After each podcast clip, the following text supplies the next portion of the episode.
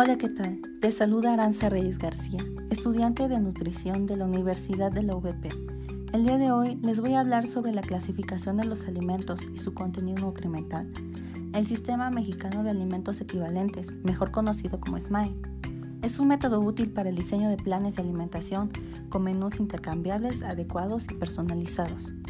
Los alimentos equivalentes y el SMAE es una herramienta que aplica para toda la población nos indica como profesionales en nutrición el contenido nutrimental de todos los alimentos y esto nos permite diseñar planes de alimentación suficientes en nutrimentos, energía y además agradable para los pacientes. No solo aplica para personas que quieren mantener un peso corporal saludable, incluso en personas que tienen un peso ideal. El concepto de alimentos equivalentes, que es aquella porción o ración de alimento cuyo aporte nutrimental es similar a los de su mismo grupo de calidad y en cantidad, lo que permite que puedan ser intercambiables entre sí. De este modo, por ejemplo, una manzana y medio de plátano corresponde ambos a un equivalente de fruta y por lo tanto el aporte nutricional es similar. Los alimentos equivalentes están calculados con base en el peso neto de los alimentos o con base en el peso de los alimentos cocidos. Para cada subgrupo de alimentos equivalentes se indica su aporte nutrimental promedio mostrándonos así la cantidad de energía y los gramos de cada macronutrimento, hidratos de carbono, lípidos y proteínas, que aporta un equivalente de un equivalente en cada subgrupo de alimentos. Los alimentos se encuentran en la naturaleza y son los que nos proporcionan los nutrientes. Un alimento no nos puede aportar todos los nutrientes esenciales, por lo que es necesario hacer una dieta equilibrada. Los alimentos se agrupan de acuerdo a características básicas. Los grupos en el sistema equivalente son verduras y frutas. Estas son fuentes importantes de fibra, vitaminas y minerales, destacando vitamina C de los cítricos y la vitamina A. También son buenas fuentes de vitamina K y ácido fólico. En las verduras están presentes minerales como el sodio, cobalto, cloro, cobre. Muchas de las vitaminas hidrosolubles se encuentran en las verduras. Cereales y tubérculos tienen dos subgrupos, sin grasas con grasas. Estas se pueden consumir en su forma natural o con producto derivado entre los más comunes se encuentra el trigo, arroz, maíz, avena. Leguminosas.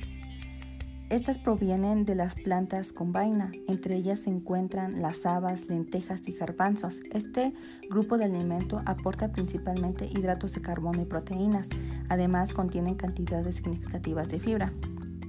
Alimentos de origen animal. En este encontramos cuatro subgrupos, muy bajo aporte de grasa, bajo aporte de grasa, moderado aporte de grasa y alto aporte de grasa. En estas se incluyen las carnes de vaca, cerdo, pollo y pescado entre otras, así como las vísceras y los huevos. Estas aportan grasas saturadas y colesterol en diferentes proporciones. Leche. En estas tenemos cuatro subgrupos, descremada, semidescremada, entera con azúcar. En estas se encuentra el queso, el yogur, nata, cuajada, helados, son conocidos por su abundancia en proteínas, contienen fósforo y en especial calcio. La leche también es rica en vitaminas, excepto la vitamina C, esa no contiene hierro. Aceites y grasas, sus subgrupos son dos, sin proteínas con proteínas. Este grupo es rico en vitaminas liposolubles, entre los más comunes son el aguacate, cacahuate, aceite.